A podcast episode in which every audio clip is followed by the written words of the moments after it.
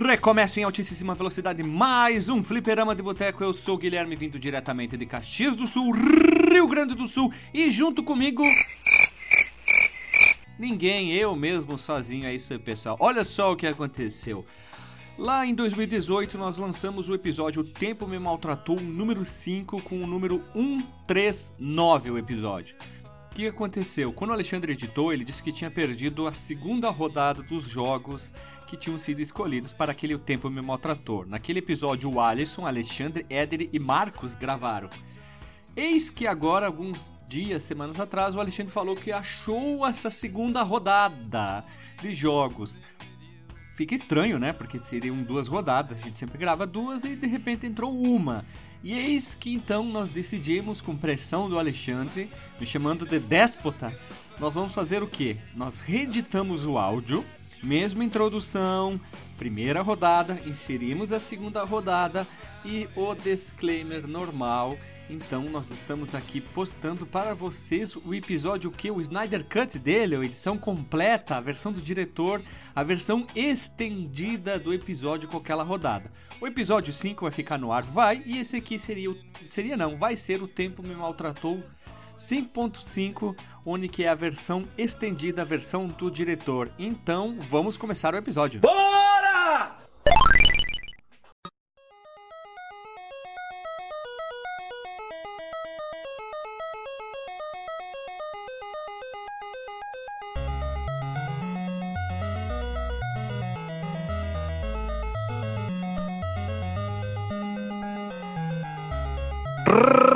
Recomeça em altíssima velocidade mais um fliperão de boteco. Eu sou o Alisson, vindo diretamente das terras pantanosas do Pantanal de São Gabriel do Oeste. E junto comigo, vindo lá da, do único lo- local que, que se vende miçanga nesse país, Alexandre Vieira Machado. Sou eu, Alisson, sou eu mesmo. Eu não sei se é o único lugar que vende miçanga no Brasil inteiro, mas eu achei interessante descrever bem assim a cidade. É, e eu, eu, eu esqueci de falar que é Floripa também, né? ah, não tem problema. Mas como é que é que o, o, o Guilherme faz? É como é que tá tu? Não sei o que. Não, nunca ouvi ele falar isso não. Quando ele fica imitando o sotaque aí de, Floripa aí. Ele já imi- imitou o sotaque de Floripa alguma vez? Já, já. Várias, Cara. várias vezes. É que ficou uma imitação acho que tão ruim que eu até nem dei bola. Deu bola não. Dei bola não. E vindo diretamente de Sumaré, São Paulo, o nosso porteiro mais querido da podosfera brasileira, Éder o Aleixo. Qual é? Qual foi? Por que que tu tá nessa? Tá nessa. Ai, da onde que era essa porra mesmo? Tigrica. Ah, é mesmo? Ah, quem vai falar com o cara lá da Florentina? É na cadeia, né? O carinha fala. Chama ele de decolado. E vindo diretamente do, das terras riososas, é um novo termo que eu inventei aqui, lá da Pororoca, Amazonas, Marcos, o Doutor Belo. Exatamente. Será que em Floripa tem muita flor e tem muita IPA? A cerveja? Olha, cara, Ixi, começando cedo, hein?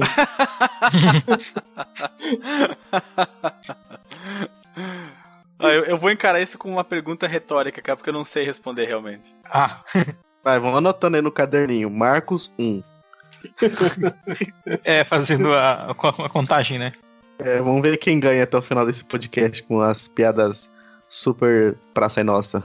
E antes da gente ir pros recadinhos, alguém tem um pergunte ao Marcos, pergunte ao Éder ou pergunte ao Flor Ipa aí, o Alexandre? Ah, eu tinha uma coisa pra falar que aconteceu comigo lá nas portarias de, São- de Campinas. Então fala, o que aconteceu com você nas portarias de Campinas? Esse final de semana, o cara que marcava 24 horas na, na folha foi mandado embora, mas colocou o sobrinho dele no lugar, né? Daí eu, 3 horas da manhã, eu abri o portão pra ele sair e ficou enrolando lá. Enrolou até 3h40 e não saiu. Daí nisso entrou um bêbado na firma. Daí eu fui falar com o Eita. bêbado, argentino, bêbado ainda, falava em espanhol, não entendia merda nenhuma que ele falava. Só entendi que ele falou que ele queria café preto. E eu falei, ó, o único, ca- é, isso era domingo. Eu falei, ó, o único café preto que tem aqui é o de sexta-feira. Pode ser? Pode ser café preto? Ele deu uma Ah, cara assim, ó. Não, Alexandre, como é que é os argentinos, já que é ali do lado de onde você morava ali? Ah, eles falam extremamente rápido, cara. É difícil de compreender o que os argentinos falam. É desse jeito aí mesmo, viu? Igual ele falou. Daí deu a garrafinha, eu enchi com o café de sexta-feira e dei pra ele. Daí, em vez dele ir embora, ele queria uma carona pro aeroporto. Eu falei, ah, não tem carona aqui não, vai embora. Daí pegou e foi embora. Nisso o cara ficou enrolando ainda, entrou outro bêbado. Mas você deixou o portão meio- aberto? Tem que, o caminhão tem que sair pelo um lugar, né? Ué, mas se o cara não saía, por que, que não fechou? Porque tem que esperar a boa vontade do infeliz sair. Ah, então vai, continua. Daí entrou outro bêbado, e esse era meio magrelinho, assim, tipo, ficava com o olho virando pros lados, igual o camaleão, com- gesticulando com os braços, bem acelerado, falando rápido. Falou, "Vi, eu, eu vou ir ali na, na igreja da pastora Ruth, e eu queria poder. dur-" Daí ele cercou, é, tipo, ficou na minha frente, eu não conseguia chegar na massa louco pra dar um. qualquer coisa, né? Aí ele ficou falando, ele esticando o braço, falou: É, eu posso dormir aqui na frente porque eu sou esquizofrênico e paranoico, sabe? Paranoico, esquizofrênico. Eu já, já fiquei com medo, já coloquei a mão no dedo do meu sobretudo pra simular que eu tava armado ali. Falei: ah, ali pra fora pode dormir em qualquer lugar, mas aqui dentro não. É, é, é você não tem um cigarro pra mim, não? Falei, não, graças a Deus eu não fumo. É, vício é ruim, né? Vício não é ruim? É, paranoico. Eu falei, não, vai lá, não, não tem café? Eu falei, acabei de dar o café pro último bêbado que passou aqui, não tem mais não. Ah, tá bom, vou dormir ali. Daí pegou, foi lá pra fora, 4 horas da manhã, ficou dormindo até 6 horas da manhã lá no, no relento, sem coberto, sem nada. Ô, louco. E por que que esse cara ficou tanto tempo sem sair com o caminhão? Ele dormiu na boleia? Eu acho que deu. O rastreador deu, deve ter travado o caminhão dele. Tá aí, ele não é capaz de sair, avisar que tá com problema, pedir um mecânico. Mecânico não, né? Pedir Ah, que tem que ligar no, na, Na no central. lugar lá, no satélite, é. Pra falar que tá tudo em ordem o caminhão, que não tá sendo roubado. Senão o rastreador bloqueia o caminhão. E demora tanto assim ou ele é um paspalhão bocó? Os dois. As duas coisas. As duas coisas. Mas eu passei apuro com dois bêbados esse final de semana. Veja você. Pô, cara. Não É, Não não tinha teria nenhum- passado se tivesse. Se tu tivesse bêbado. Mas se eu tivesse feito, eu não ia trabalhar. Não, não tinha nenhum do Mato Grosso do Sul aí, não? Ah, chega de bobagem, então vamos pros recadinhos. Alisson. Opa! É Olha porque o Guilherme é porque o Guilherme sempre me chama. É, café, bêbado, é, esquizofrênico, é, dormir, relento. Mas, Alexandre Vieira Machado, se alguém quiser mandar aquele correio eletrônico mais conhecido como webmail, ou e-mail, ou cartinha eletrônica, ou que mais vai? Dá mais um E-mail. predicado aí. E-mail, ou então mandar. Abra aí o meu G-e-mail, que nem eles falam muito lá no Fliperama. Nossa. Ou, ou Hotlook. Hã? Hot Look? Sim, é Hotlook. Nossa, Hot Look, cara. Que maravilha isso. Tá aí um- um- uma boa marca concorrente aí, ó. Hot Look, cara, que loucura. É, pra você ver como é que é. E aí A ele, vida, ele, né? ele pede pra tu instalar o, o Godzilla Giroflex pra abrir o Hot Look. tipo isso. Mas se alguém quiser mandar um e-mail pra gente, Alexandre, como é que faz? É muito simples, a, a Arlisson. Você vai lá no, no seu Hotmail. Hot, hotmail, qual, qual, é que ele falou? Hotlook. Outlook. No Hotlook. Alexandre, usando o navegador, usando o navegador Godzilla Ice Wolf. Não, não, Marcos, essa não. Não pegou, cara? Não, essa não, Marcos. Essa não. É o Godzilla Giroflex, cara. Porra, cara, não, o meu é melhor. Bem, usando o seu Godzilla Giroflex, você vai no Outrock, Outhook e manda um Hotlook. um- Hotlook e manda para contato arroba fliperamadeboteco.com. E se alguém quiser curtir nossa página lá e ver nossos comentários, nossos posts lá no Facebook ou nosso Chico Twitter? É muito simples também, Guilherme, que não tá aqui, na verdade agora é o Alisson. Você acessa www.fliperamadeboteco.com. Na verdade nem precisa botar o www, é direto o Fliperama de Boteco. e você comenta no último cast que você ouviu, ou Mas você... você, que é o esquizofrênico que tava ali, porra. Eu falei Facebook e Chico Frita. Ah, era eu sim, cara. Eu não queria falar, mas era eu. Acho que o Éder ficou com vergonha e não falou que era eu. Facebook, eu. Mas conseguiu a carona pro aeroporto? Ah, consegui sim, às às seis e meia da manhã. Peguei um carro, carona num carroceiro. O Facebook, nossa fanpage, é muito simples também. www.facebook.com.br fdboteco, f mudo, d mudo, boteco. E o Chico Twitter, da mesma forma, twitter.com.br fdboteco. Eu tô vendo que eu nunca serei substituído nesse podcast, porque eu sou o único que consegue falar tudo certinho.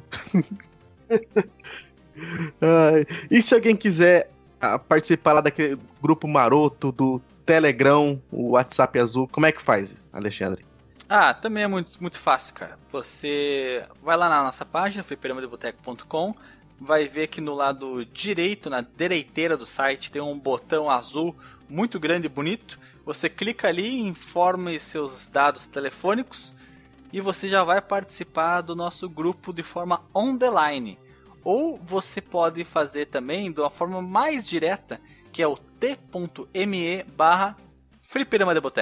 Ê, conseguiu. Palmas. Clap, clap, clap, clap, clap. Então chega de bobeira e vamos pro podcast. Roda a vinheta.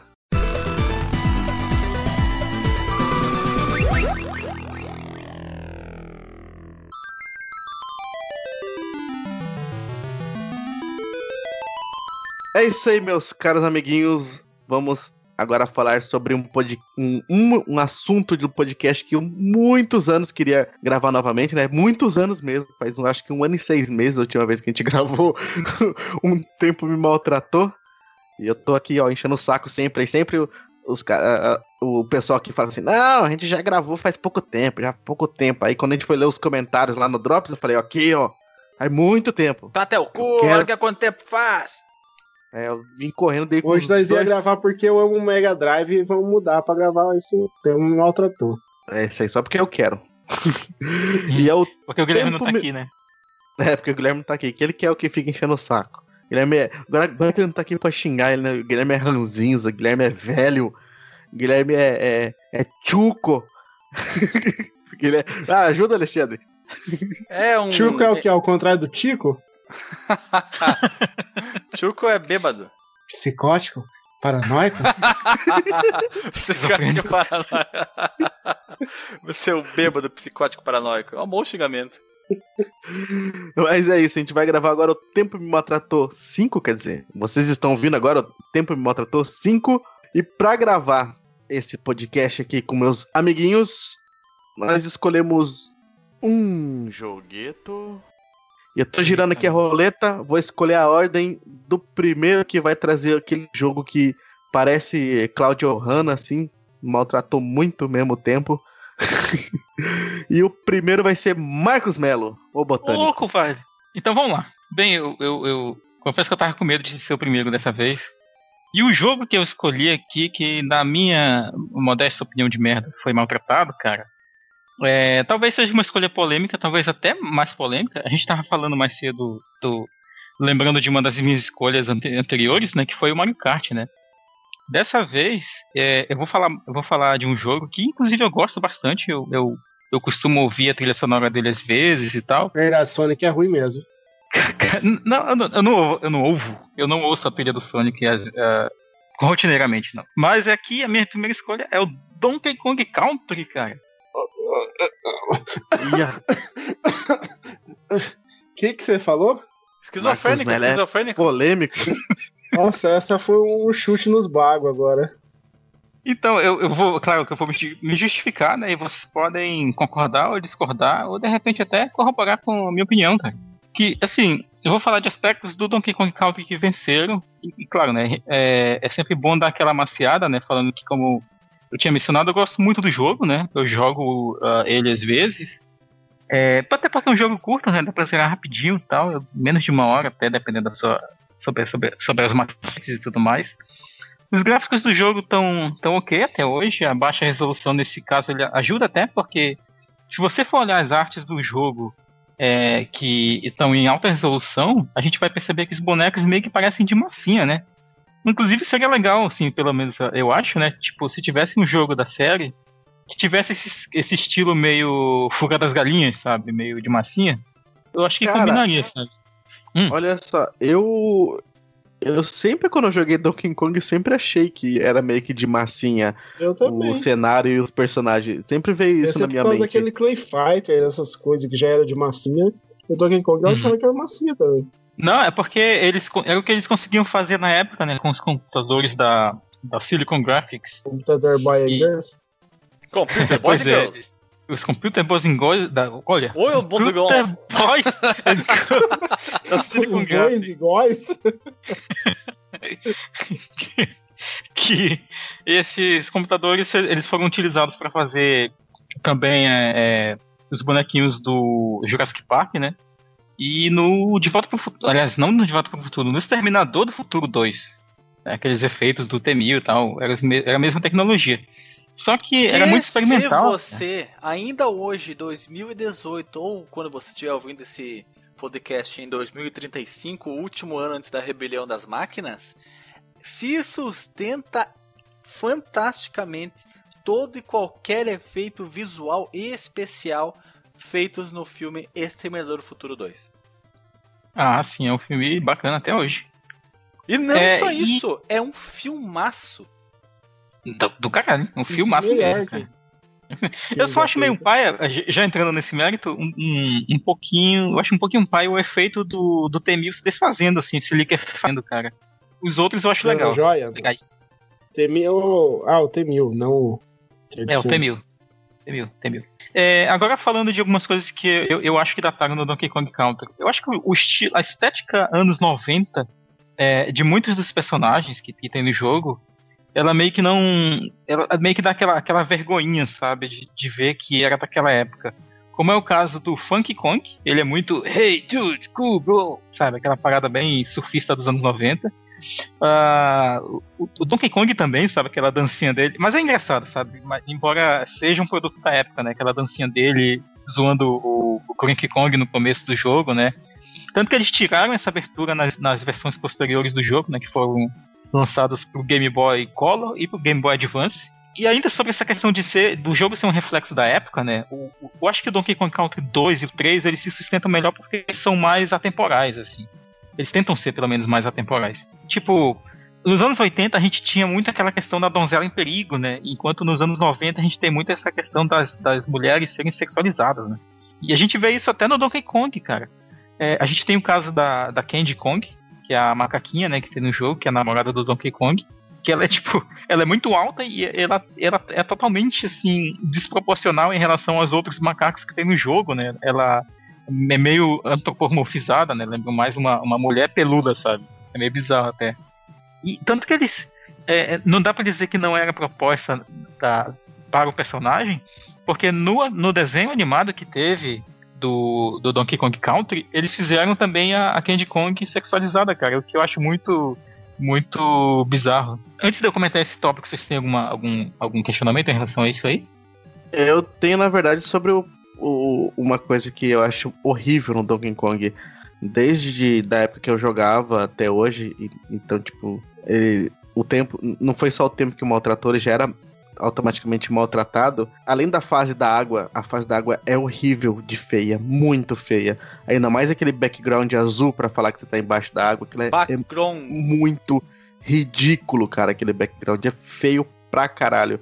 E as fases que o cenário em si não esconde o background, que você consegue ver o, back, o ba- background, consegue ver o background lá no fundo, é, você vê como que era horrível. Principalmente quando tem água e céu, cara. A água e o céu em 2D que tem no fundo é muito feio, muito feio. Tipo, todo mundo lembra da- das primeiras fases, né? Da, que, tipo, tem bastante Que ficava à noite né, e. É, e tem bastante coqueiro, tem bastante coisinha ali que esconde o background horrível.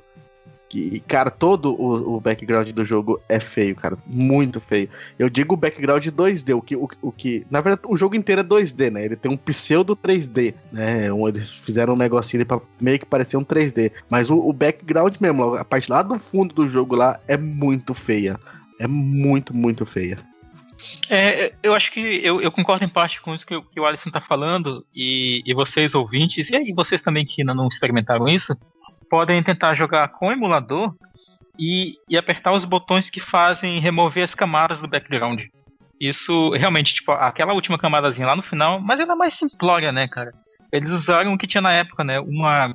Eu não tiro o mérito do Donkey Kong tanto em relação ao gráfico nesse sentido, porque eles não usaram é, nenhum recurso a mais, né, para fazer os, os gráficos pré-renderizados rodarem ali, né? Eles pegaram basicamente fotos, né, de, de material criado em 3D e montaram sprites com isso. Só um outro adendo, não são coqueiros, são bananeiras, cara. As árvores que tem muito na primeira fase. Eu até gosto da fase da água, mas realmente eu acho o background dela azulão muito bem simplório, até pra falar a verdade. Mas eu acho que ela, ela ganha mais as pessoas pela música dela, né? Eu gosto bastante da música da fase da água. E um, pequeno comentário sobre a música, né? elas são bem compostas, né, eu diria. Mas aí, ouvindo as versões do, do que foram lançadas posteriormente do jogo, né? As duas outras versões, a gente vê que a versão do Super Nintendo ela tem muito, muito, muito reverb, cara, e deixa a música meio abafadona. É, tenta ouvir só a trilha sem estar tá jogando, e isso é muito, muito perceptível. Né? E outra coisa que um comentário breve sobre a jogabilidade, que eu acho que a do Super Nintendo ela responde bem até. Os comandos, para mim, eles, eles, respondem ok. Tipo, o Donkey Kong é mais pesadão, o Diddy é mais levinho. Mas a do Donkey Kong Country do Game Boy Color e a do Game Boy Advance, eu acho que tem sérios problemas. Eu acho que eles escorregam muito, sabe, assim, na, nas plataformas, e isso atrapalha muito, porque é, o Donkey Kong Country ele tem muitas fases que são meio que sem chão quase, né? Tem que ficar passando por plataformas pequenas, principalmente nas minas e, e algumas partes das cavernas também. Outro problema que eu vejo no jogo é as boss battles também. Elas não, não, não têm muito, muita emoção, sabe? É basicamente o um inimigo da fase grandão e elas são bem simplórias. Tanto que no porte do Game Boy Advance, que é, é praticamente um remake, né? só não digo que é um remake porque ele mantém a, estrutura remake. básica do jogo. O remake, isso. Ela não é, não é um remake completo. Eles melhoram as boas batalhas do jogo. Eles colocam os inimigos com mais padrões de ataques. As batalhas são mais difíceis, assim, do que do que são na versão do Super Nintendo e do Game Boy Color. O jogo também ele tem muito pulo, o que a gente chama de salto de fé, né? Aquela coisa de tu pular, descer, cair num buraco, na esperança de que vai ter alguma coisa por ali, ou um barril, ou um bônus, algum, alguma coisa ali que vai te beneficiar. Às vezes ele te deixa nesses, nessas pontas, assim, onde te, te leva a fazer o salto de fé. É, mas, na minha opinião, acho que o pior problema do Donkey Kong Country, do primeiro, é que ele não te dá muito o senso de recompensa né? Enquanto no segundo e no terceiro a gente vai ter bônus. É, no primeiro tem bônus, mas no, primeiro, no segundo e no terceiro tem as moedas de bônus, né? Que vão te levar a um final alternativo, que vão levar fases extras e tal. E que te motiva muito, sabe, a, a explorar o jogo. Enquanto no primeiro, cara, tem basicamente os bônus que não vão te dar nada, vão te dar vidas. E, e mesmo pegando o jogo, é, completando tudo, né, pegando todos os bônus, fazendo o final 101%, é, não tem, tipo, nenhuma, nenhuma recompensa a mais, sabe? Que compense o esforço de pegar todos os bônus. Interessante, interessante. Olha, eu jamais imaginei que um jogo tão aclamado fosse receber tantas críticas. Mas eu não estou dizendo que você fez errado. Não, eu tô dizendo que você é um cara corajoso. Porque às vezes as pessoas elas ficam melindradas a dar a sua opinião contrária a alguma coisa que o senso comum diz que é até certo ponto intocável. Como, por exemplo, alguém dizer que Shadow of the Colossus é um jogo que às vezes é enfadonho. Como eu senti jogando ele, eu me peguei pensando: caramba, já tô aqui matando o décimo segundo chefe, da, sempre da mesma forma, mesma mecânica. Tá meio enjoativo isso. Mas é, deixa... ainda bem que ninguém. Ainda bem que ninguém é, liga para o que você fala. Tô zoando. Não, mas, mas, é verdade. Mas isso é, não é, tira isso... o mérito do Shadow of the Colossus ser um jogo que merece todo o nosso respeito tecnológico. Ele é um jogo que se destaca por vários motivos, mas ele, naquele momento em que eu joguei, podia ser um sentimento que surgiu devido ao momento que eu estava vivendo na minha vida, ao ambiente que eu estava jogando, Há uma série, o horário, inclusive, que eu estava jogando, há uma série de fatores que podem ter, ter interferido nisso, ou simplesmente, uh, pura e simplesmente, ser enfadonho mesmo. Entende? Naquele momento ele era enfadonho sem, sem desculpa nenhuma. Então eu acho que o Marcos foi muito corajoso e deveria haver mais esses surtos de coragem nas pessoas para matar certas vacas sagradas. É, que nem eu, queria- já falei mal do, do Mario 64, né? De alguns pontos dele também, né? Mas é um gosto que é um jogo que eu acho que ele tem sua importância. No mesmo caso do Donkey Kong Country, né? Ele foi revolucionário, claro, pra época, mas tem elementos que não se sustentam com o tempo, né? Tanto que eles corrigiram isso na- nas iterações seguintes. E aí eu quero, assim, só fechar o meu argumento com uma frase Isso não que era eu. pros outros falar?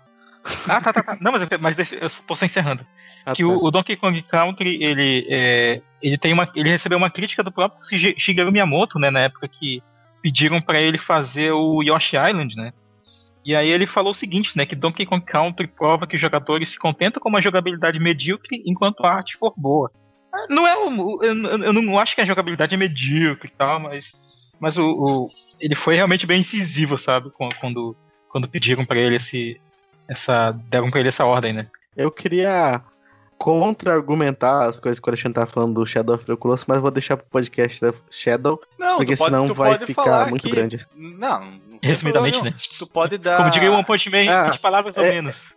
É, resumidamente, eu acho que tem uns três ou talvez quatro colossos que você mata sempre igual. O resto, cada um tem um, um, um estilo de, de, entre aspas, É, de puzzle pra você bem, resolver. né? O cenário. a- a- Sim. É que faz um né? tempo que eu joguei, cara, imagina, eu tava na faculdade ah, ainda. Ah, então você acha que todo mundo é. Você escala pelo pé, vai na cabeça e dá uma facada. É sempre assim.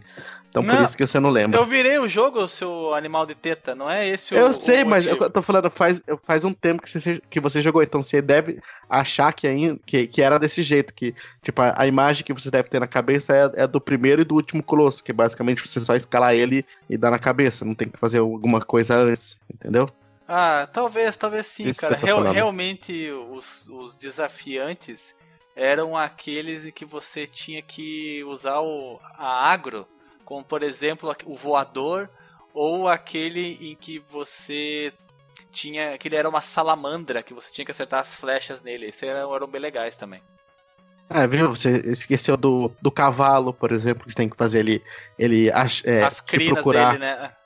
Não, tem que fazer ele te procurar dentro da, da caverninha e É, daí você dá a isso. volta. Exato, O, exato. o, o, o que você tem que fazer, é o, o- tem um lá que você tem que fazer ele ficar batendo nos pilar pra ele ir quebrando a armadura.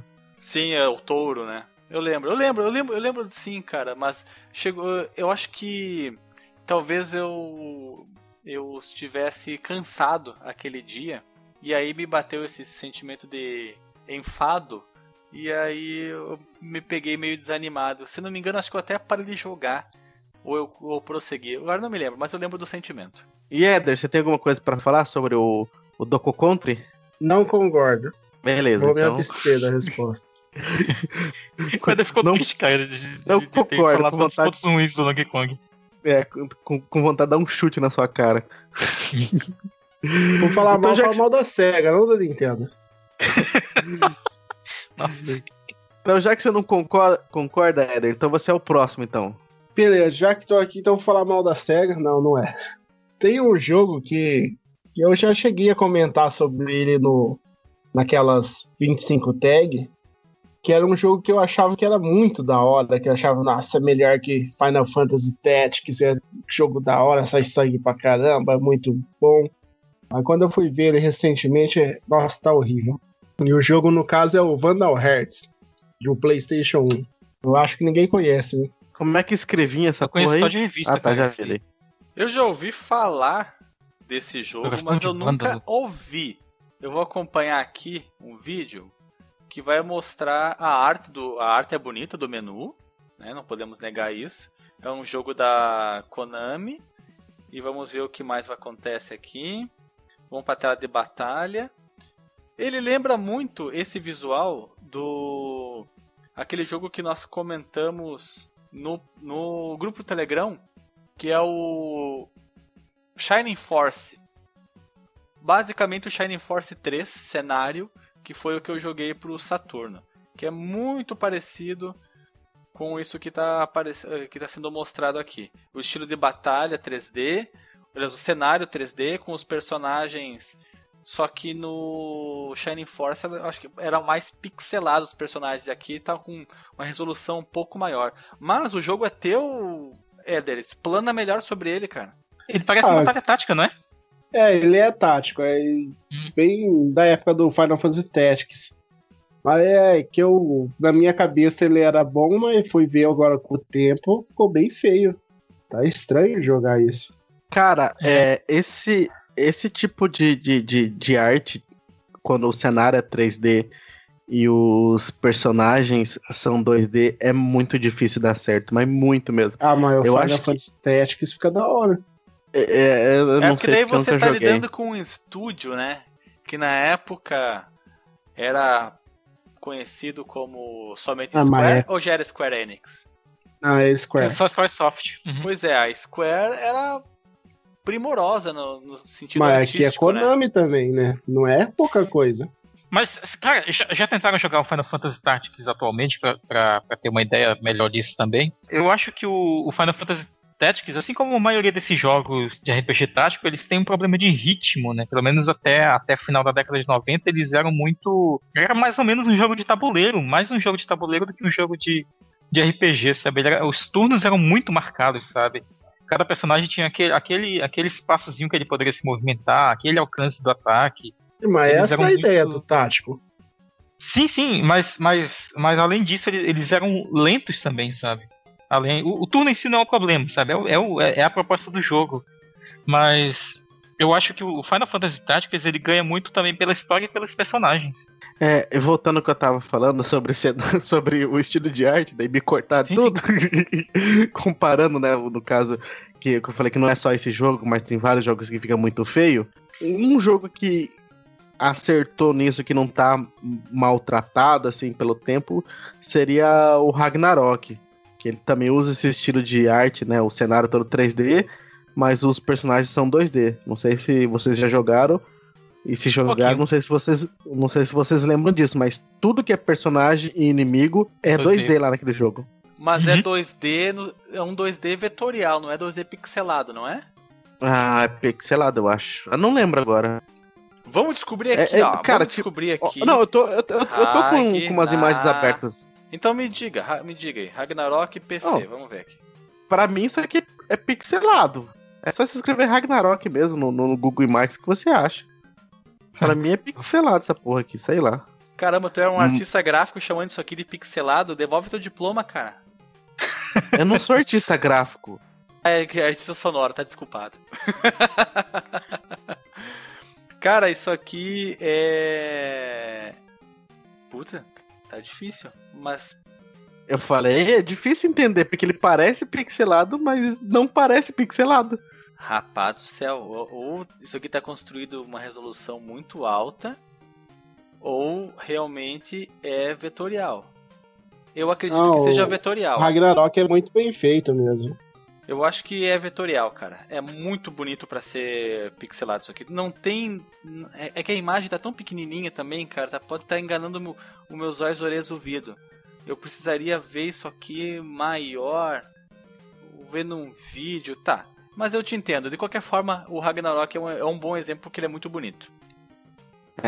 E, e voltando ao Vandal Hertz, é, o, o que, quais os aspectos em si, assim, você acha que ele foi maltratado pelo tempo, Eder?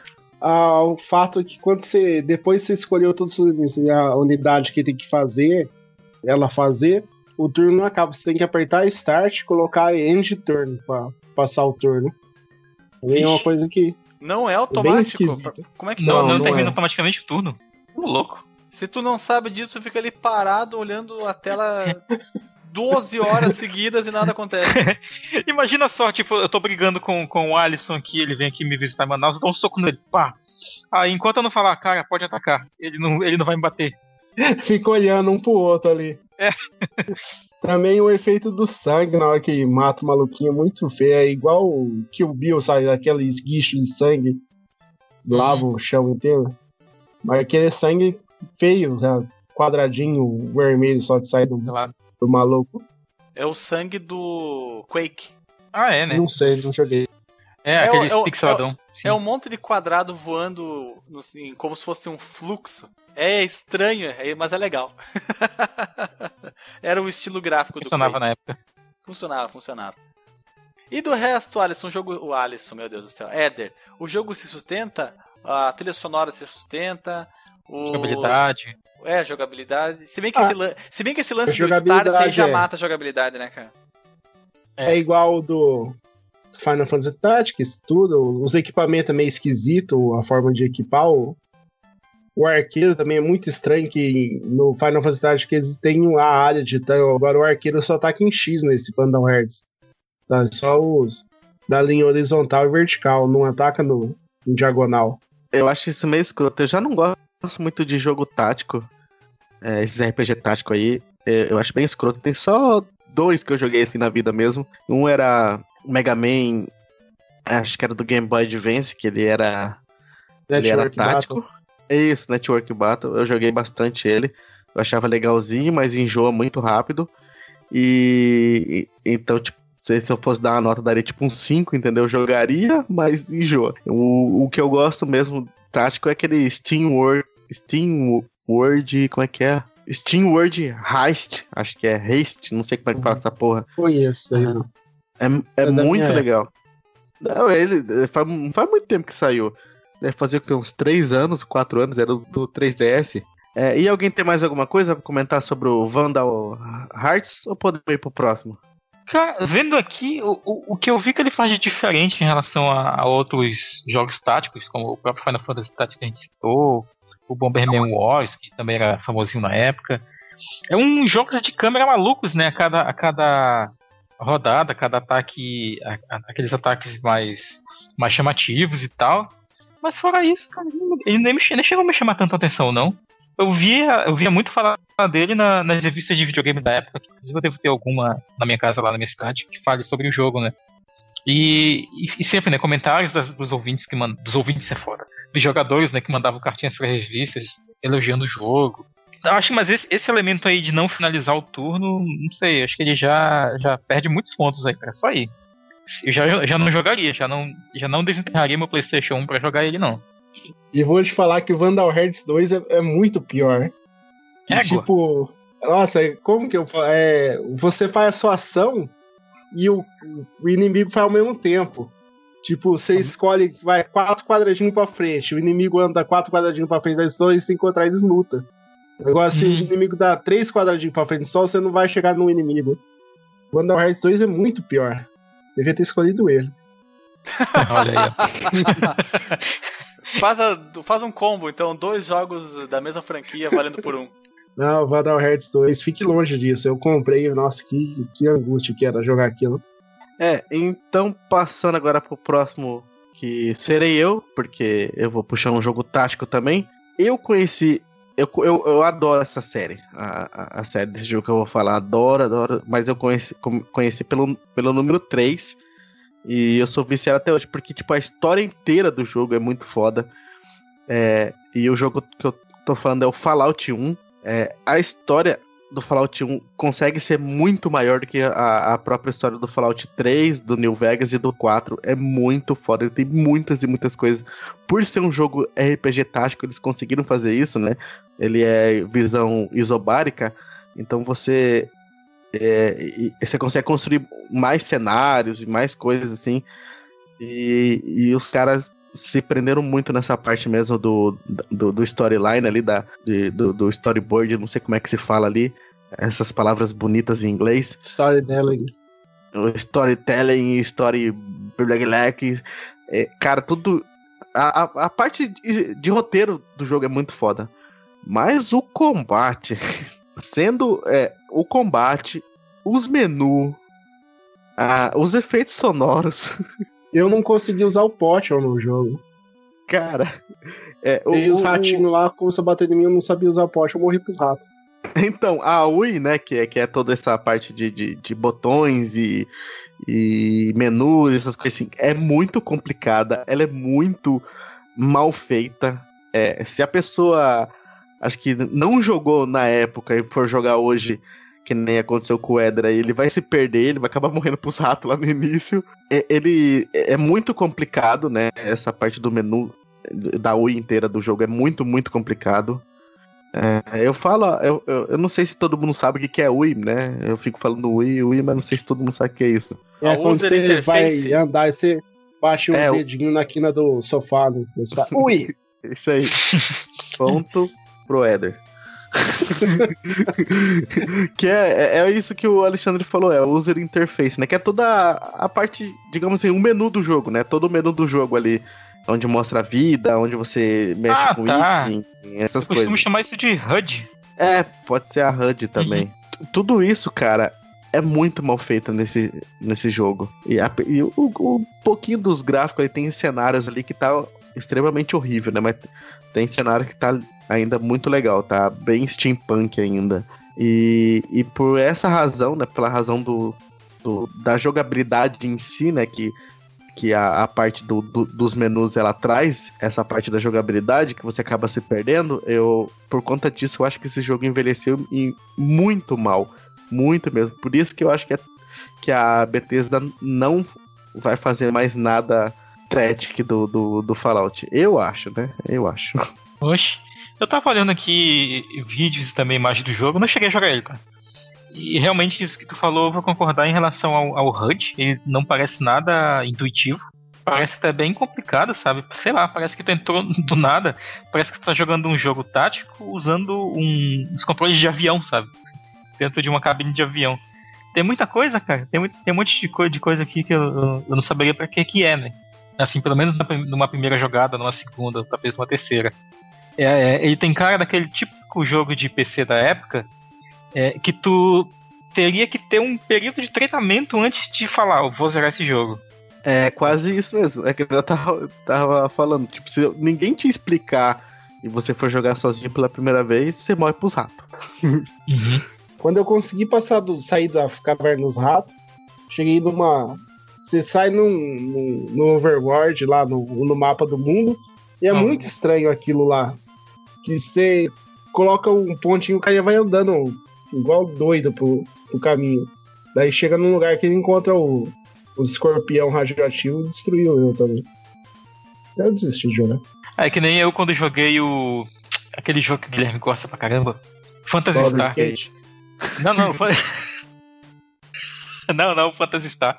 Quando eu fui pro, pro Overworld também, eu, eu topei, tipo, nos primeiros inimigos, assim, fora da cidade. E aí o, os bichos tinham um nível muito, muito, muito diferente, sabe? Do, do, dos que eu tinha encontrado antes, que já tinha me dado trabalho. Aí eu mandei a porra do jogo tomar no cu e, e desliguei, cara. Nunca mais abri. Sobre a é, estética mas... do jogo, o que, que vocês acharam, cara? Eu, eu o, o Alisson tava falando, ele me lembra muito, assim, também, como a maioria dos jogos de, de PC da época, que, tipo, quando é dia parece que tá nublado, e quando é noite parece que tá chovendo, só que sem água, né? É porque é depois de um, um holocausto nuclear, né? Aham, aham. Ah, então, tá, tá. Por isso. Não, mas, mas... mas, ainda assim, mas ainda assim, parece que a maioria dos jogos, mesmo quando não se passavam nesse tipo de ambientação, eles tinham, sei lá, parece que a mesma paleta de cores, né, para montar os, os, cenários. Então, meio que fica parecendo assim, para quem não era usuário de PC da época, é, jogador de PC na época, na verdade, que meio que parece que tudo é igual, sabe?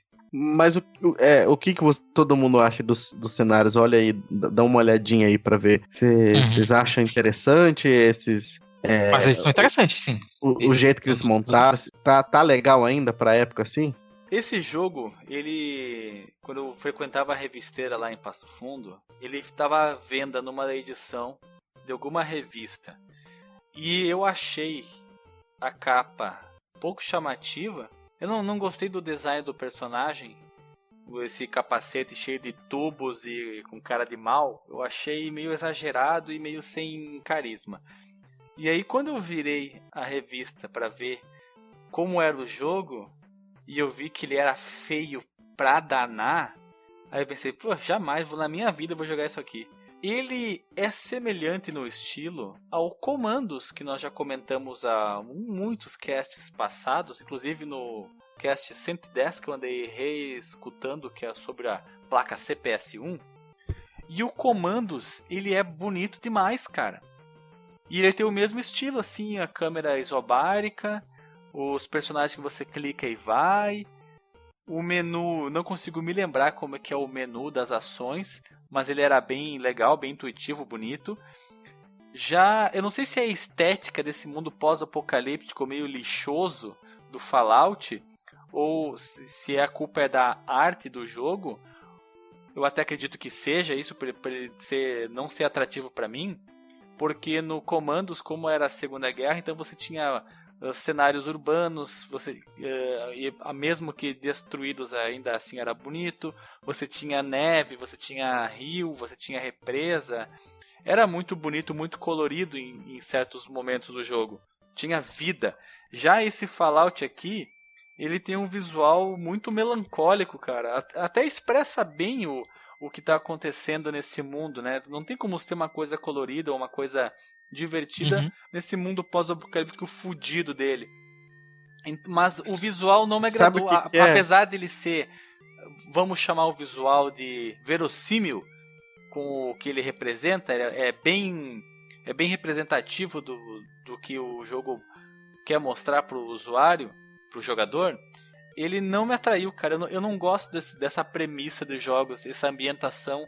para mim não, não é atrativo, cara. Então eu passei o jogo.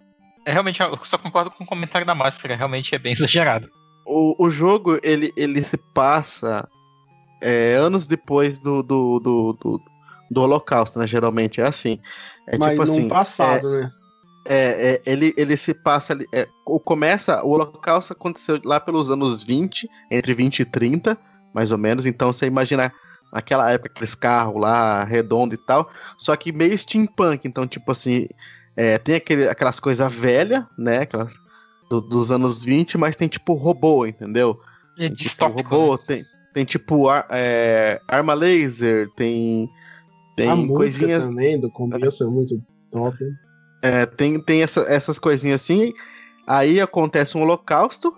Aí você é um personagem que, tipo, provavelmente. Eu não lembro agora do, do, do 1, se, é, é, se você nasce depois do holocausto ou se você cresce durante o. o não, sei. Do, tá dentro do, o... do Vault. É, você, você sai do tem Vault. Que procurar mas... seu pai. Não, esse é o 3, não é? Não, o 1 também é. O 1 também? Então, provavelmente, acho que o 1 você, você nasce dentro do Vault, então você não conhece o que era antes do, do, do, do coisa. Então, por isso que o cenário ele é meio assim, meio bizarro, assim, tipo, é essas coisas meio sem cor, que perderam a cor com o tempo, mas só que meio, meio velha e cheio de cano, sabe? É, é, esses canos aí são para mostrar essa parte meio steampunk. E o negócio do capacete lá é, é, é aquela máscara lá é, é uma máscara tipo para você respirar num, num ambiente é, radioativo com, com aquele uhum. monte de cano, né? Aquela coisa dos anos 30. Eu, eu, te, eu te entendo, Alisson, mas eu não compro a máscara. E outra coisa, eu coloquei aí, vai ficar no link do Porsche. Essa imagem, tu falou que é, o gráfico, o ambiente é meio bizarro. Cara, essa imagem aí para mim ela é nauseabunda, cara, nauseante, é indescritivelmente horrorosa e nojenta isso que eu, que eu coloquei aí, porque eu não sei se isso aí é ferrugem, se isso é sangue uh, seco nas paredes, se são se é pedaço de corpo, cara, eu achei indizível essa cena aí, cara, nojenta demais. É, eu acho que é ferrugem isso, mas eu não tenho certeza. Ela tá meio bizarra é, mesmo. Uma, Parece várias pessoas explodiram aí, cara. e espalharam parece, na parede. Demais. Parece tipo tripas enferrujadas, na verdade.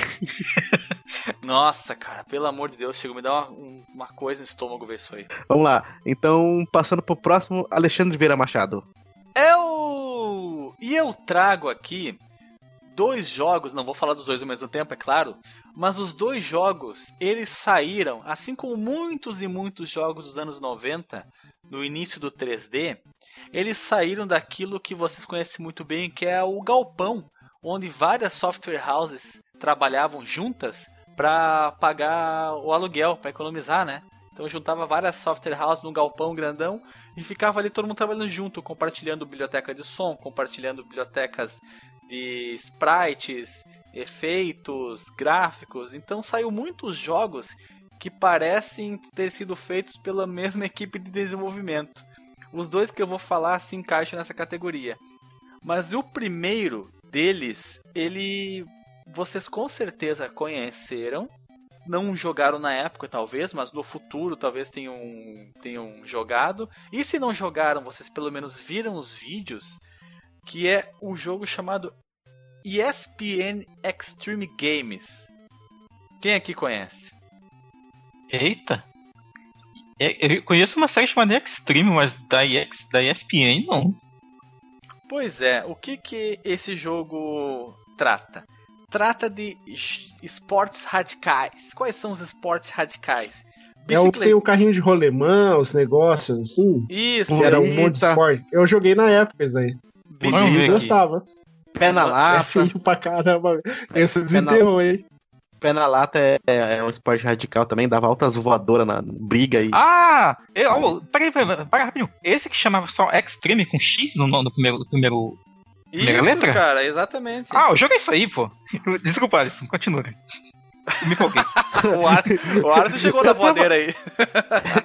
eu tava zoando, tava falando que os, os esportes radicais eram pé na lata, betes, bolita. Sempre saía briga, pegava os tacos, saía na, por- na porrada todo mundo. Subia pé de manga, tacar a manga na cabeça do outro. Era muito radical. Radical e violento. Eu joguei esse jogo na época, eu vi muito esse jogo na época na locadora lá na Power Games. Ainda não, não se chamava OR Games, era Power Games. E era uma febre esse jogo. Chegou lá e todo mundo jogava. Ele foi lançado em 9 de setembro de 95. Então foi junto assim com o lançamento do, do na primeira leva de jogos do PlayStation. Então tudo que chegava na locadora, tudo que era lançado, a locadora comprava e a galera jogava. Era época de experimentação, época de descobertas, então se jogava muita coisa. Na época, esse jogo funcionava, assim como todos os jogos que saíam daquele, do galpão. Só que o tempo foi passando e esses jogos eles foram envelhecendo muito horripilantemente. O que mais pega nesses jogos saídos do galpão, com certeza são as texturas dos personagens. Que eles são naquele esquema Mortal Kombat. São sprites de fotografias de pessoas de verdade. Aí, amigo, a coisa não funciona. O único jogo que funciona bem é o Mortal Kombat. Não existe outro em que há um gráfico usando fotos digitalizadas que funcione tão bem quanto o Mortal Kombat. No máximo, no máximo em relação a personagens é o Roderesh do 3DO, PlayStation, Saturno e afins, mas também eu começo a acreditar que ele cai na categoria jogos do galpão. Olha só, desculpa Ah. te cortar, mas. Olha essa última imagem que eu mandei aí no Skype aí. É o Chico Flecha mais novo. Chico Flecha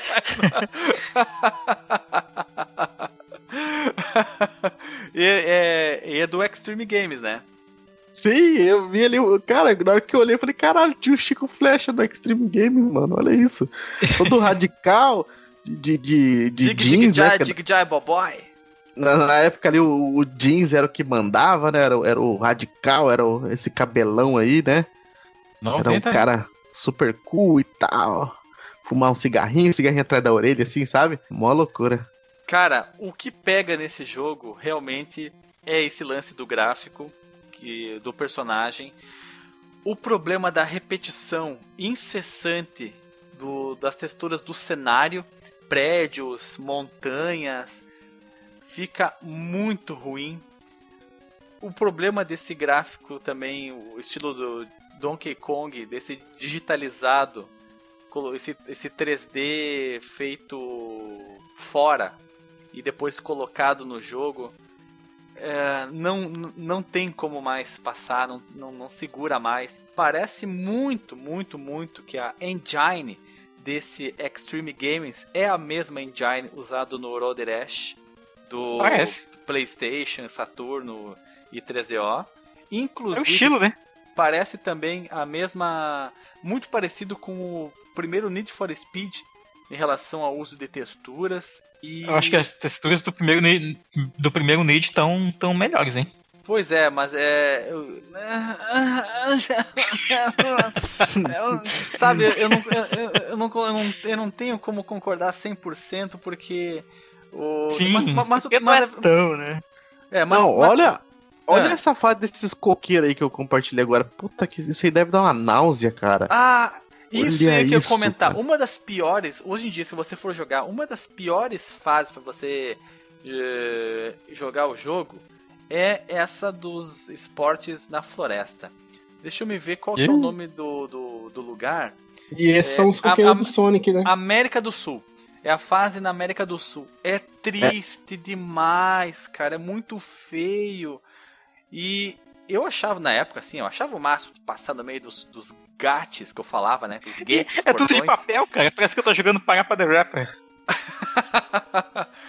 Ent- e- Então, cara, esse jogo. hum, Ele é tão. Ele, fi- ele ficou tão feio, tão desagradável, que você não consegue relevar. Ei, E ele eu tô também. ficando com enjoo, cara. Eu tô ficando Sim. com enjoo de ver aquilo. ele causa, ele, hoje em dia ele causa essa sensação de enjoo por causa dessa repetição sucessiva que, se- que se sucede sem cessar desse, dessas texturas que elas são pequenas em largura, então elas têm que se repetir com muita frequência uma após a outra e às vezes vem em alta velocidade e causa essa sensação de enjoo.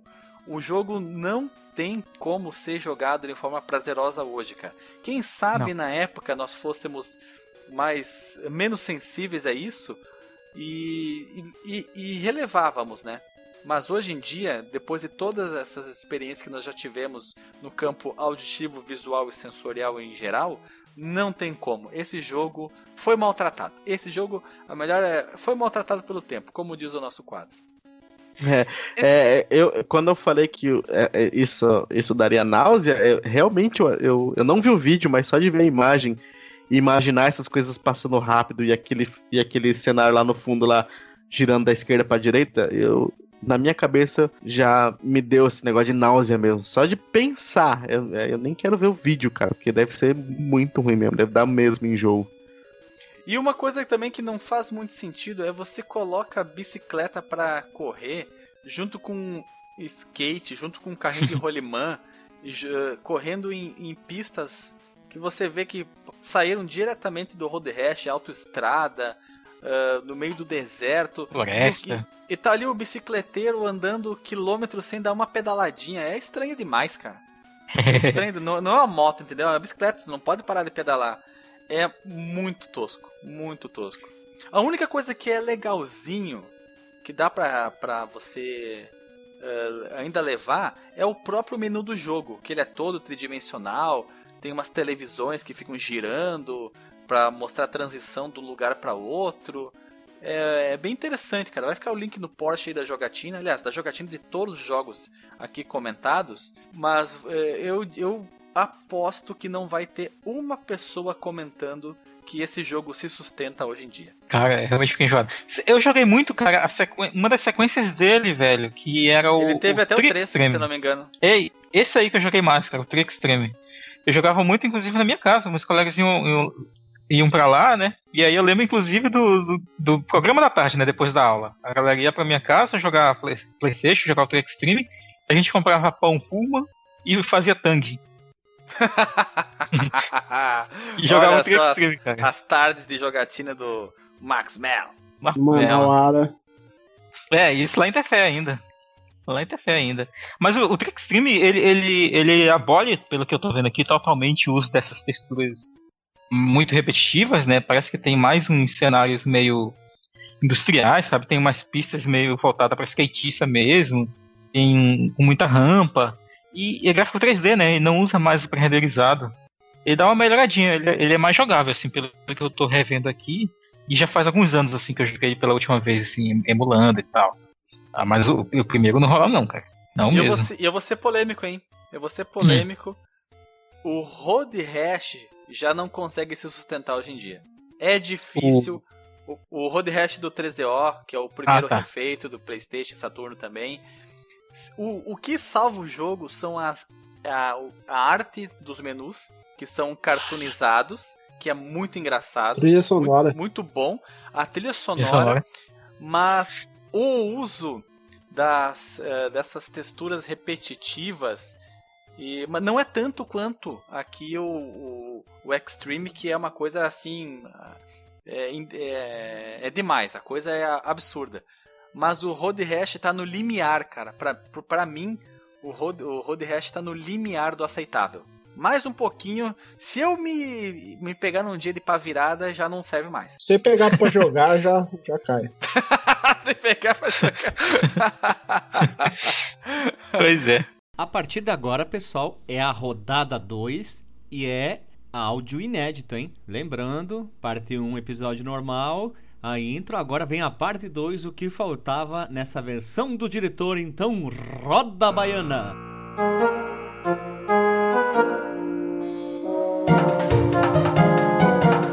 Então, começando a segunda rodada, Marcos Melo, seu jogo. Agora, é engraçado, né, que a gente tá fazendo os links, né, com a escolha anterior. A minha escolha também de um jogo de PlayStation 1, cara. Eu até pensei em pegar mais um jogo do Super NES ou do Mega Drive, mas não, vou avançar uma geração aqui. E foi um jogo que eu joguei demais, velho. Nossa, como eu gostava daquele jogo. Tipo, meses depois eu fui perceber o quão. Talvez o quão ruim, quão merda ele era. Porque ele era feito no. Tinha um galpão, né? Assim como o Alexandre fala, ele sempre usa a metáfora do galpão, que talvez não seja tão metáfora assim. Devia ter o galpão dos jogos de corrida, esse daqui veio direto do galpão dos jogos de plataforma, cara que é o Aladdin Nazira's Revenge. Meu é. Deus. Mais bonequinhos de massa. Meu Não, Deus, como, co como de massa, cara. Esses eram Como de... falou o Guilherme naquele cast maravilhoso do Tempo me maltratou, algumas edições passadas em que eu trouxe o Alone in the Dark, olha a cara de palhaça dessa mulher. tá, pois é. Sobre o, o Aladdin, né? Ele é um jogo que, como o Alexandre já meio que denunciou, ele não tem gráficos bons. Ele não tem uma jogabilidade boa. Eu, eu achava até tolerável. Pelo menos assim, as primeiras fases dava pra jogar de boa. E é engraçado, né? Como é que eles vendiam esse tipo de jogo pra criança e eles tinham tanto, tantos problemas assim, né?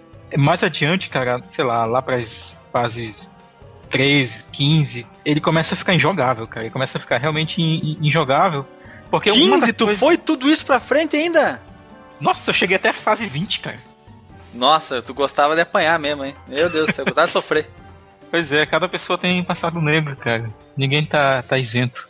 E, e ele tem um, um, problema que os jogos, que muitos jogos de plataforma da geração 16 bit tinham, até da 8 mesmo, era o tal do pulo do pixel perfeito, né? Que é aquela parada de tu ter o teu personagem bem posicionado para fazer um, um pulo, né? pra chegar à plataforma seguinte e tal. Só que as, em alguns jogos isso era bem sacana, cara. Exemplo clássico disso é, é em alguns jogos do Mega Man tinha isso, né? Que tu não pode estar, tipo, uh, um milímetro uh, atrás de, da ponta da plataforma. E o Aladdin, o, esse Nazir's Revenge, ele meio que transportava isso para o mundo 3D, cara. E isso ficava muito difícil, assim, mais para fases posteriores. Porque, tipo, tinha muita plataforma em movimento, o que eu não consigo entender por que, que eles colocavam isso. Tipo, em fases de caverna ter um pedaço de terra que flutua e gira. Nunca entendi a lógica, ainda bem que eles abandonaram um pouco mais isso, pelo menos nos jogos em 3D. Tinha muito disso, tinha muito também de. A câmera, cara. A câmera. Eu acho que esse era o problema sério das pessoas que trabalhavam no galpão dos jogos de plataforma 3D. Ninguém sabia programar direito uma câmera, velho. A câmera ficava ou em cima da cabeça do personagem, ou embaixo dos pés dele, ou em cima da, da espada, que o Aladdin usava uma espadinha nesse jogo. E era, era meio difícil saber quando, de onde os inimigos vinham, para onde que estava a plataforma seguinte que era para pular, ou de onde vinha um perigo, né, de forma geral, né? Se fosse um projétil, tipo uma bola de fogo, ou um, um laser que alguém soltou e tal, laser, sei lá, porque eu falei laser ainda no jogo do Aladdin. Mas tinha os inimigos que tinham uns ataques meio estranhos, sabe?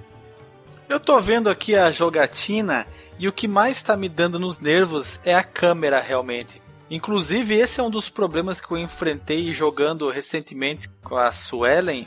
Spyro. Tivemos que desativar a câmera do modo passivo e colocar no modo ativo, que ela fica fixa atrás do pequeno Spyro, porque senão o uhum. jogo se torna praticamente injogável. E tô vendo que é o caso aqui do Aladdin também.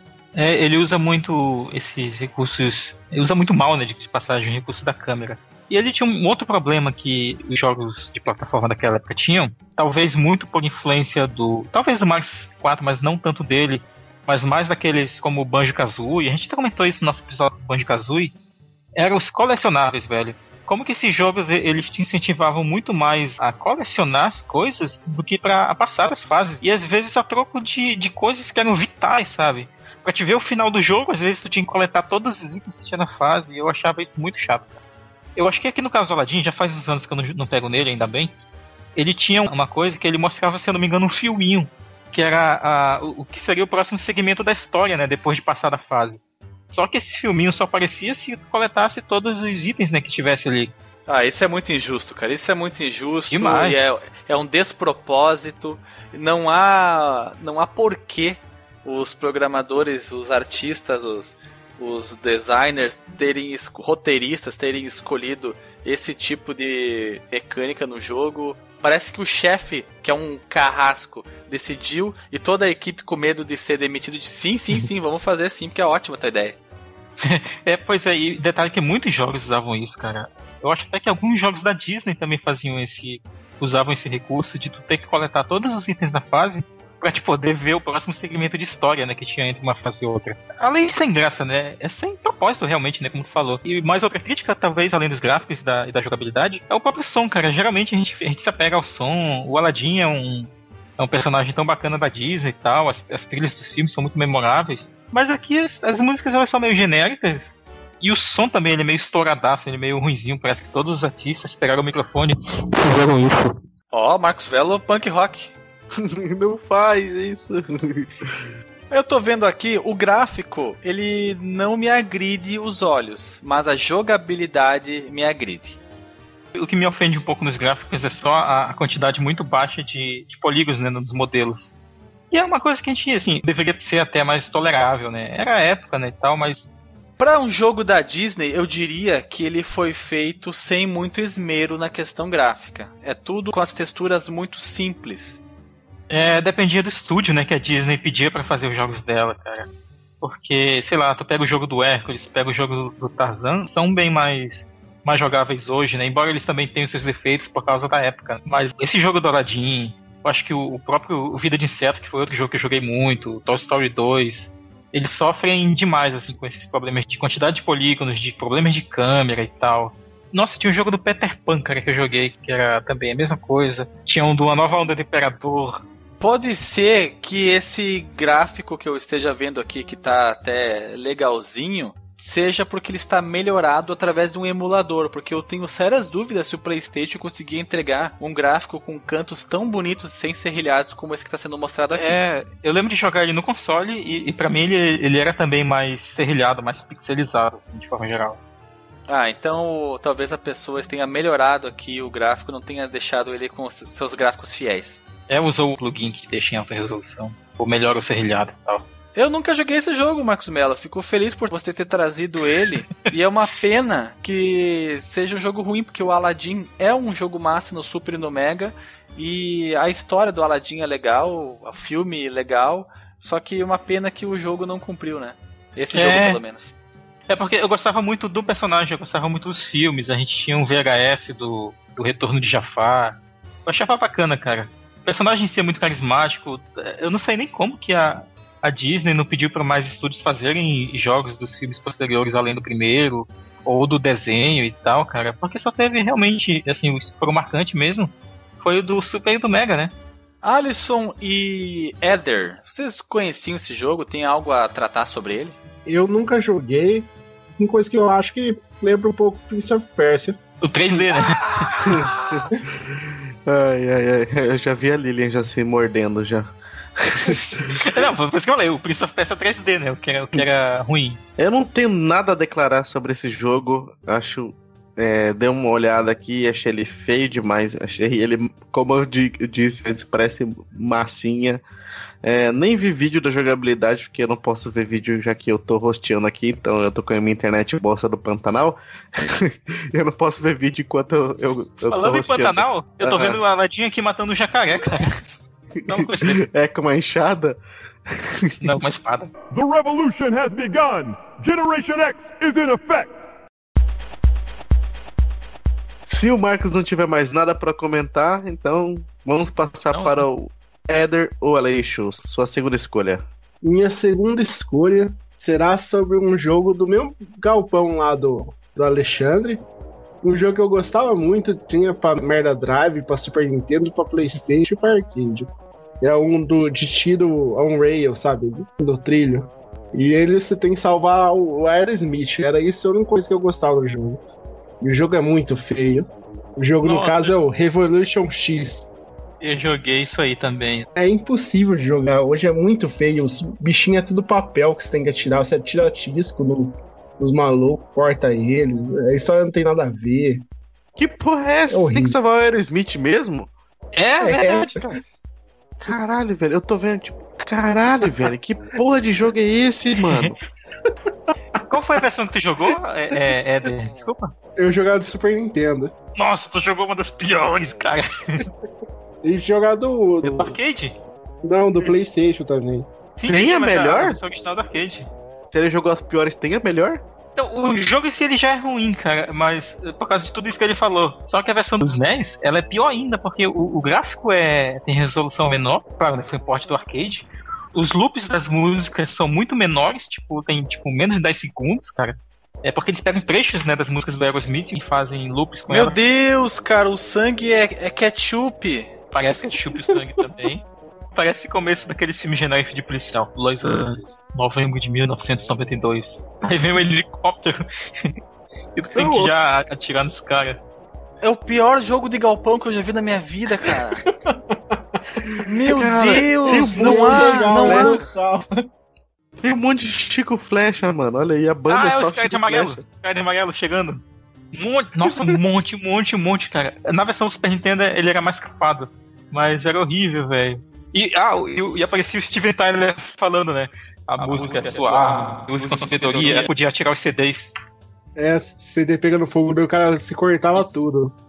Não, mas pera aí. Calma aí, calma aí. Éder, o, o, o, o jogo pra você antes era bom? Eu achava. Meu Deus, não tinha como, Éder. Isso que é uma bagunça, cara. Tu tá louco, tu tá esquizofrênico.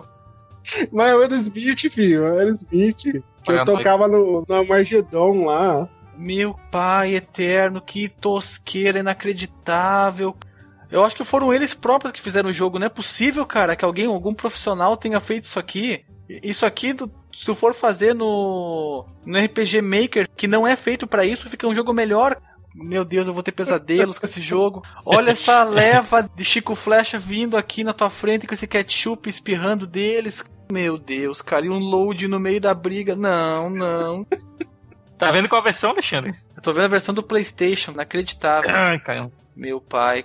A versão do arcade é, é menos pior? Ela parece mais Chico Flecha na direção.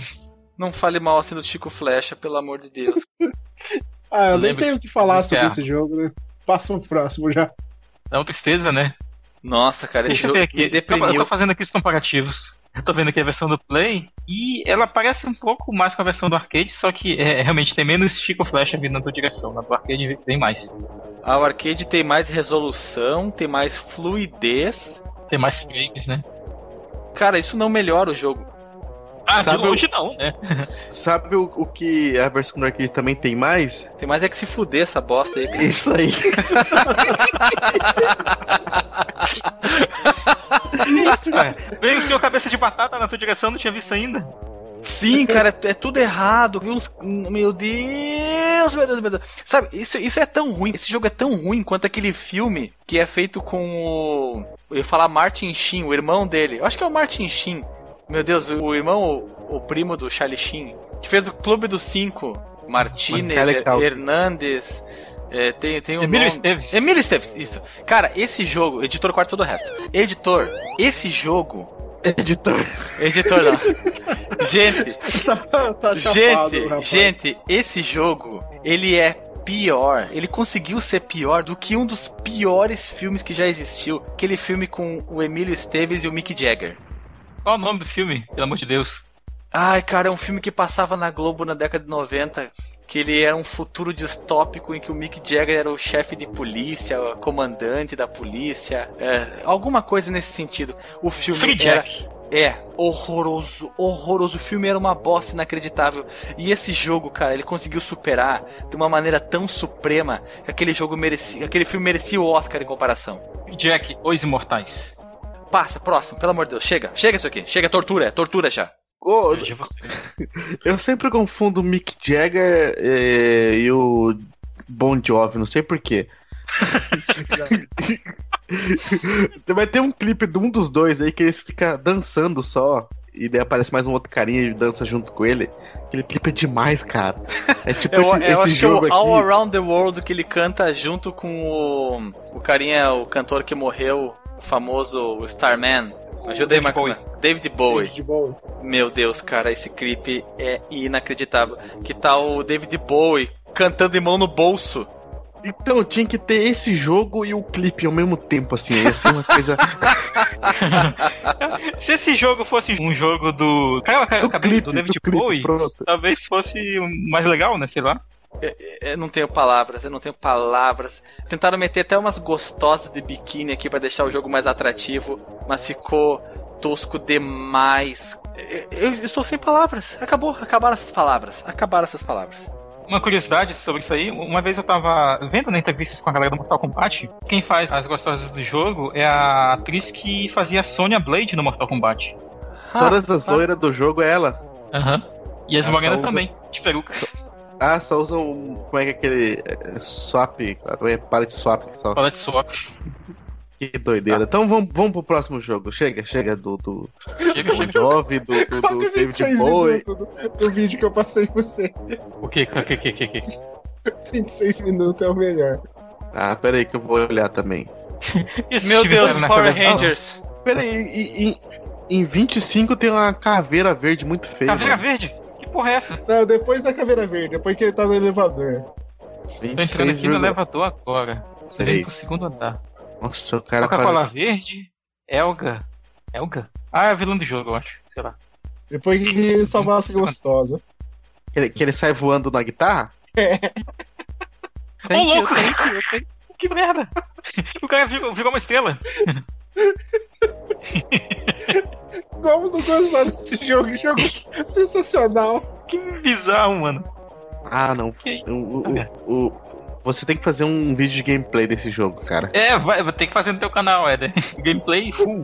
O cara tira disco SD. É CD, CD. SD. Discos de ouro também. Platina. Uhum.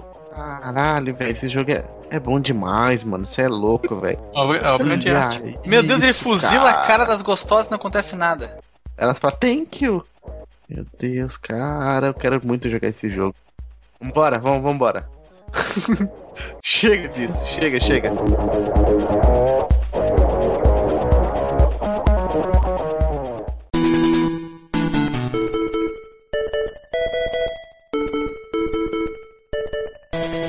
Chega de- desse negócio, agora eu vou falar de um jogo bom, mas muito bom, que o tempo maltratou muito, tadinho.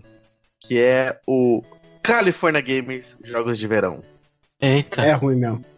E por que, que ele é um jogo que foi o tempo maltratado? Na verdade, ele já era ruim mesmo, a toda a jogabilidade, porque cada esporte é uma maneira diferente de se jogar, muito esquisita, que atrapalha demais os, os botões que tem que apertar para você jogar. Ele já era ruim, só que como a gente era criança e aquilo era o que tinha, era muito bom o jogo, né? A gente que era ruim no jogo, mas na verdade é a jogabilidade que é ruim. Então, o tempo maltratou por conta dessa jogabilidade, principalmente o jogo o do patins, que era horrível fazer aquilo lá. O de bater bolinha lá, de chutar a bolinha pra cima, lá, aquela porra lá, daquele carinha que ficava girando. Cara, como que eu tinha raiva daquele carinha lá. Parecia uma... Acertava o pássaro, né? Aquilo lá era muito chato. O skate, cara, a jogabilidade do skate é muito difícil, muito, muito difícil. Você É o da bicicleta que você quebra o pescoço, né? Não, é o do patins. No... É do patins? Eu acho que era do patins, cara. Ca- ca- Quase tudo você quebrar o pescoço ou, ou alguma coisa acontecia, que você morria. Mas eu sei que esse jogo, o tempo maltratou, mas maltratou com muita força mesmo por conta dessa jogabilidade. E Diga-se passagem, eu acho que a versão do Mega Drive foi mais maltratada que a do Master System. Novidade. Mas, mas é verdade, cara. Mas é verdade mesmo, tanto que e- e não só em, em jogabilidade, como tu falou, né? Cada categoria tem um jeito diferente e tal. Mas os, os elementos básicos de jogo mesmo, né? O som e o gráfico, também foram seriamente afetados, enquanto outros contemporâneos se mantiveram, né? É claro que em termos de proposta, o, o jogo é bacana mesmo, como a gente já comentou, inclusive no podcast sobre o, sobre o jogo. Mas, inclusive, quando eu fui jogar pra pauta na época, eu devo ter comentado, né, sobre o skate, sobre as coisas ali que eu, não é muito intuitivo, né? Tu tem que ficar testando até até descobrir. Aí alguém vai falar, ah, é, mas é como as coisas eram na época. Mas outros jogos da época eram muito mais intuitivos sobre como introduzir os conceitos pro jogador. Né? California Games, na minha opinião, é... eu achei meio sacal, meio chato. O som é meio bosta de uma versão do Master System. Eu não curti tanto não quanto o Guilherme curtiu. O Guilherme é meio tarado por esse jogo. Eu não morro de amores por ele não. Ceguista! vale pela versão, é, vale pela versão 8-bit da, da música Wipeout. Parece com ela, né, pelo menos. A música de introdução do jogo, ela tá no, no coração dos gamers que jogavam esse jogo na época, mas é, é Master System, é Sega, Mega Drive, é, é ruim, né? Não é bom. É, todo o som né, do Master do Mega era meio que porcariazinho, então ainda mais desse jogo aí que já era todo meio falho. O, o ruim é que às vezes eu confundo entre o 1 e o 2, assim, é que nem aquela modalidade do disco, não lembro de qual dos dois que era. Frisbee. Cara, é, no, é no Master, no primeiro. Aquilo lá era horrível, cara. Nossa senhora. Você conseguir. Você pegar um jogo hoje e, e, e conseguir jogar aquela porra, aquele disco e ganhar um recorde, velho, é muito difícil, mano. Provavelmente as 10 primeiras tentativas ele vai cair no seu pé. Aquele... Certeza. Então, a nossa parte, assim, se você quer ouvir coisas positivas sobre o jogo, ouve lá o episódio sobre California Games, que é o número. Quando vocês é tudo comprado pela série. é o tá número 23. Número... É, ah tá. Ia tirar um número aleatório aqui. Sabe o que é mais engraçado? Se você escrever California Games no. Jugle. No Google Imagens, no Jugle Imagens, é, aparece a capa do, California Games do Fliperama Boteco. Eu acho que se bobear, nós somos um, um, dos únicos podcasts que falou sobre California Games num podcast só, né? Ah, no... a gente falou sobre Enduro num podcast só, cara. A gente falou sobre Pitfall num podcast só. A gente já falou sobre. Ah, é, foi no que eu dormi. Pois é. é... eu acho que não tem muito o que falar mesmo do California Games. Se você quer ouvir a gente falando coisa boa, que eu não sei porquê, cara, que a gente falou coisa boa do California Games é, no 23 e agora a nossa opinião meio que muda. Mas é. eu acho que é isso, né? A gente vai envelhecendo, a gente vai ganhando opiniões diferentes, Também, né? Vai mas... vendo o mundo com formas diferentes. Ou que você está sendo pressionado pelo Guilherme opressor ceguista. mas eu diria duas coisas, cara. Primeiro, tem a pressão do Guilherme. Mentira. Talvez, né? De repente, olha aí, ó tem o fato da gente fazer a pesquisa, né, sobre o, o, o jogo em si, o impacto cultural que ele teve, né, que é uma coisa que a gente sempre aborda, todo mundo aqui, né, sempre quando monta uma pauta pega esses pontos positivos e, e revolucionários, né, de cada jogo, tá? Mas, é realmente, assim, de lá pra cá, a visão das pessoas muda, né, cara? Já diria Manuel Kant que o verdadeiro ignorante é aquele que não tem a capacidade de mudar de opinião. Veja você, com essa frase bonita a gente passa pro último jogo do, da noite, que é o Alexandre Vieira Machado.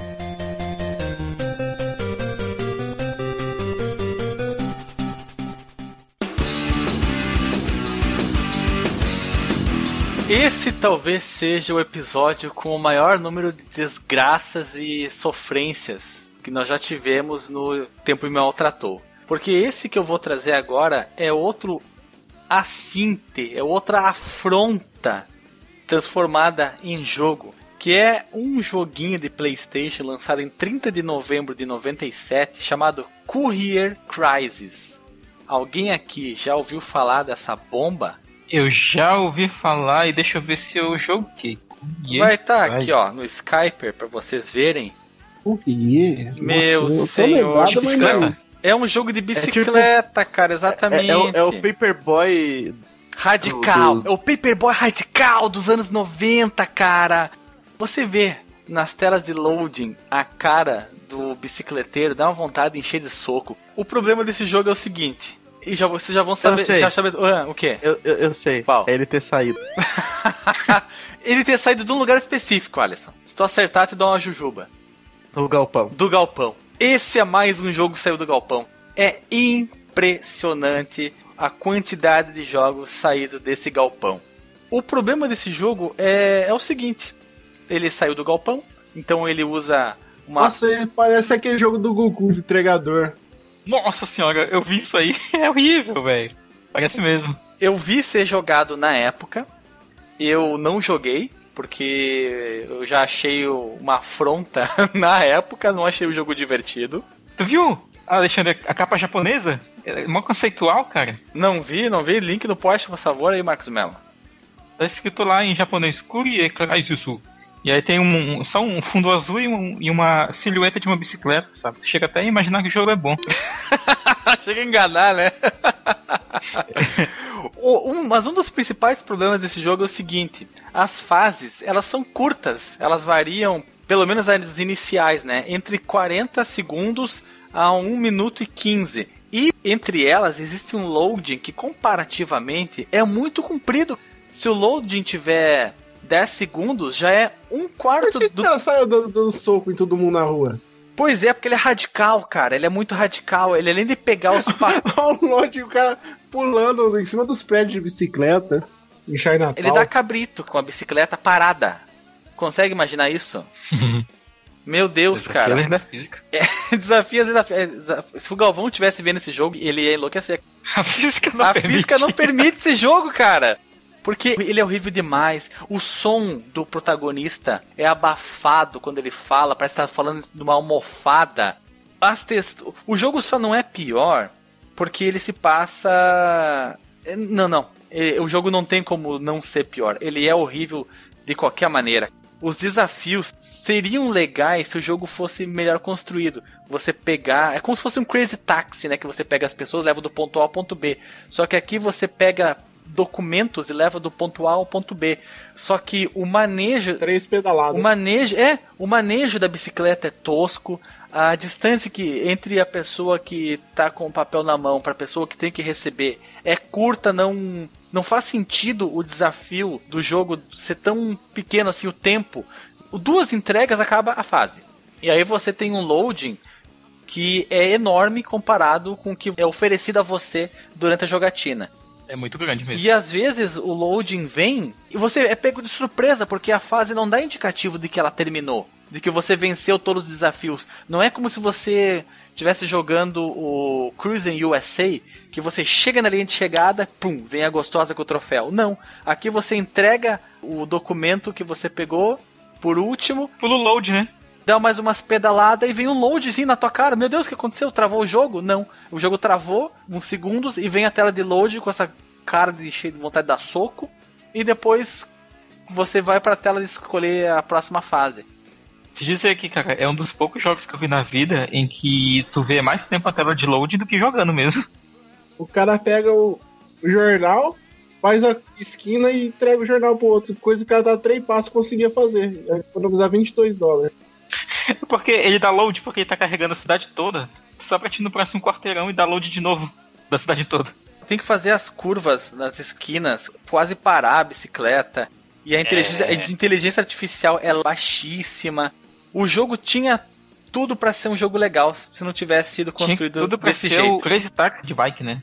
É, o Crazy Taxi de bicicleta. Porque as cidades, por incrível que pareça, as texturas delas têm alguma definição. Você consegue ler as placas, os veículos, eles têm vários modelos. Tem o quadrado, o mais quadrado. Você consegue, você tem uma, um- uma certa diversidade. A cidade até tem um pouco de vida. Não é aqueles jogos que você sente que, que é morto o ambiente. Não, aqui existe uma certa vivacidade. Só que a execução é tão porca, a jogabilidade é tão porca que mata qualquer ponto positivo que o jogo pode ter. Ele se sobrepõe de tal maneira que os pontos positivos são menosprezados completamente.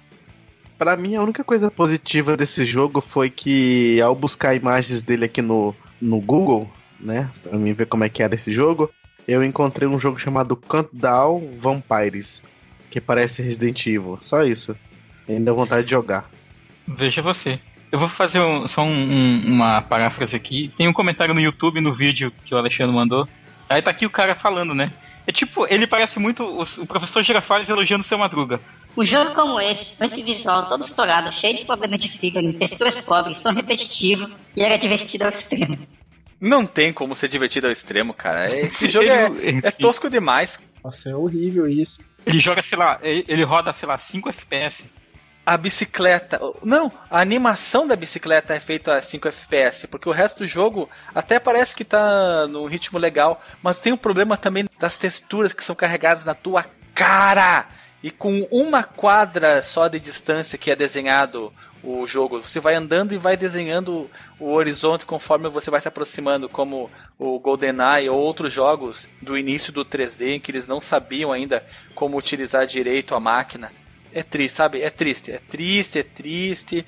Hoje foi um, acho que um episódio mais depressivo que eu já participei aqui no, no Tempo que Me Maltratou, porque foi só ladeira abaixo. Só tristeza, só eh, choro e ranger de dentes. Isso aí, junte-se a nós. O jogo é de 97, meu Deus.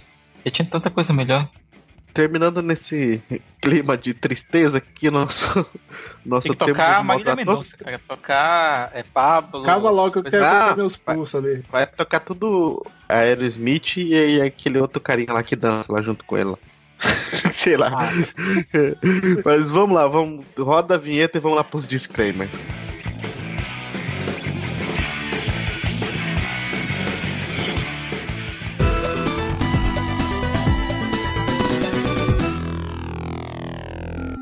Voltamos então aqui para os disclaimer. Alexandre Vieira Machado, você é o primeiro. Me, me diga o que, que você achou desse programa, dessas pérolas que nós trouxemos aqui e, e quanto tempo você acha que deve sair o, o próximo tempo maltrator? Bem, respondendo na ordem, eu tô muito triste, cara. Eu espero me recuperar ra- logo desse sentimento de tristeza, vazio, sofrimento e, e angústia que me abateu vendo tanto jogo horripilante. E eu espero que o próximo Tempo Me Maltratou seja com participação de ouvintes, cara. Esse jogo vai ser um programa especial. Eu aposto que muitos dos nossos ouvintes têm aí os seus jogos na ponta da língua que tentaram jogar recentemente ou um tempo atrás e viram que é doído, é sofrido, que não, não tem como, tem que ficar no passado, na memória, porque se for revisitar é só tristeza, é só arre- arrependimento. Como foi esse programa aqui, vendo essas linduras, eu fico pensando como que pode? Como que pode? Marcos Melo, o que, que você achou do nosso programa e quanto tempo, daqui quanto tempo a gente tem que gravar o próximo? Uhum. Essa, essa segunda pergunta, ela é interessante, cara. Porque fazia um tempo, né, que a gente não gravava essa série. E foi legal, né? Eu vou dizer por que foi legal, apesar de, apesar de ter sido. A gente ter revelado aqui várias tristezas. É, inclusive, eu me sinto muito responsável agora, cara. Vocês me fizeram sentir o peso na consciência. Porque eu comecei com um tapa na cara, cara. Tipo, sabe aquele jogo que todo mundo achava foda? É uma merda, mas a gente gosta dele mesmo assim, sabe? É, mas aí a gente vê naquele filme clássico da Pixar, Divertidamente, que a tristeza ela tem a sua função, cara, na, na nossa vida. Então não desvalorize ela também. E claro, né, sempre a gente. é, a ideia de, de chamar o ouvinte para a próxima edição seria bacana. Mas a- antes de tudo, você que tem aí seu, o seu jogo que, que você gosta até hoje, ou que não gosta também, mas que você jogou na época e que hoje você sabe que não tá tão legal assim quanto era antes, comenta aí na nossa seção de comentários, cara. Deixa o seu, o, sua, o seu registro aqui na nossa seção de jogadores anônimos. Não tão, não tão anônimos assim, mas ainda assim a nossa seção.